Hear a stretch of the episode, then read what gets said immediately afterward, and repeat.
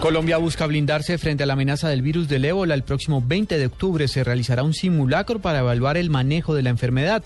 Se busca establecer la capacidad de respuesta del sistema de salud y la aplicación de los protocolos diseñados para hacerle frente a la eventual llegada del virus del ébola a territorio nacional. Declaración del viceministro de Salud, Fernando Ruiz. Nosotros vamos a hacer el próximo 20 de octubre en Cartagena un simulacro de atención con algunas de las instituciones seleccionadas y también con las administradoras de riesgos laborales, dado que aquí pues el personal de salud es uno de los que entra en condiciones de riesgo para el respectivo manejo. Un último componente es que por parte del Instituto Nacional de Salud se asume la responsabilidad también inmediata del manejo de los contactos, contactos potenciales que pueda haber.